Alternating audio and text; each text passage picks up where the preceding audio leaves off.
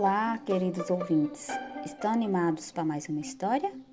Quem está narrando essa história é a professora Silvânia para o nosso podcast literário. Você sabia que a versão de uma história depende muito de quem conta? Você já ouviu a versão do lobo nos contos? Se não, você irá ouvir agora, porque nós vamos ouvir a verdadeira história dos três porquinhos. Quem vai contar essa história é o lobo Alex. A verdadeira história é sobre um espirro e uma xícara de açúcar. Imagine vocês espirrar em tempos de coronavírus.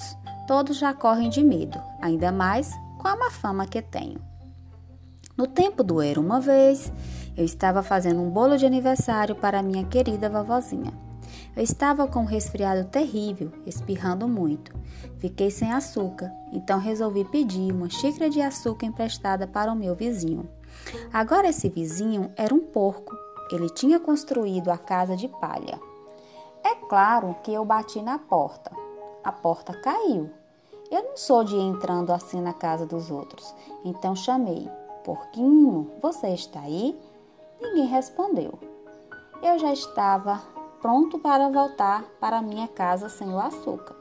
Foi quando meu nariz começou a coçar, senti um espirro vindo. Então inflei e soltei um grande espirro. Sabe o que aconteceu? Aquela maldita casa de palha desmoronou inteirinha. E bem no meio do monte de palha estava o primeiro porquinho, mortinho da Silva. Seria um desperdício deixar um presunto de excelente estado no meio daquela palha toda. Então eu o comi. Eu estava me sentindo um pouco melhor, mas ainda não tinha minha xícara de açúcar. Então fui até a casa do próximo vizinho. Tinha construído a casa de lenha. Toquei a campainha da casa com lenha. Ninguém respondeu. Chamei: Senhor porco, senhor porco, está em casa? Ele gritou de volta: Vá embora, lobo. Você não pode entrar. Ele tinha acabado de pegar na maçaneta quando senti outro esporro, espirro vindo. Inflei e bufei. E tentei cobrir minha boca, mas soltei um grande espirro. Quando não vai acreditar, mas a casa desse sujeito desmoronou igualzinha do irmão dele. Quando a poeira baixou, lá estava o segundo porquinho, mortinho da Silva. Palavra de honra. Na hora, você sabe que comida estragada, se ficar abandonada ao relento, estraga. Eu fiz a coisa que tinha que ser feita. Jantei de novo. Eu estava ficando tremendamente empanturrado, mas estava um pouco melhor do resfriado. E eu ainda não consegui aquela xícara de açúcar. Então fui até a casa do próximo vizinho. Esse sujeito era irmão do primeiro e do segundo porquinho. Devia ser o crânio da família. A casa dele era de tijolos. Bati na casa de tijolos, ninguém respondeu.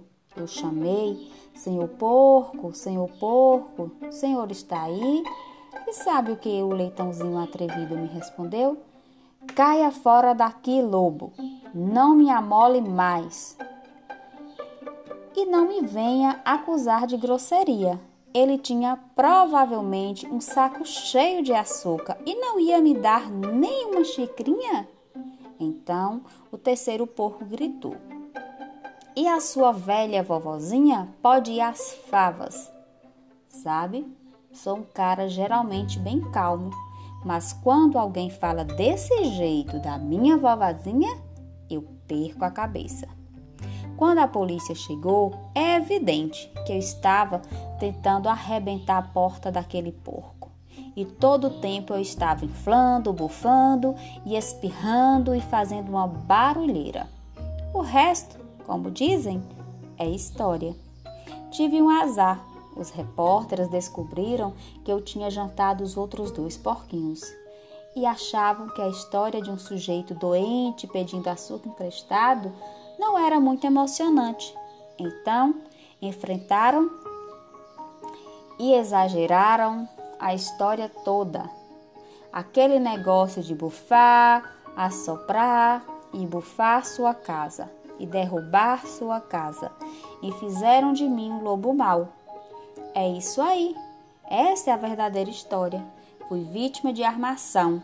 Mas talvez você possa me prestar uma xícara de açúcar, não é? Essa história é de um autor desconhecido e adaptada por mim. Espero que tenham gostado e até o nosso próximo podcast.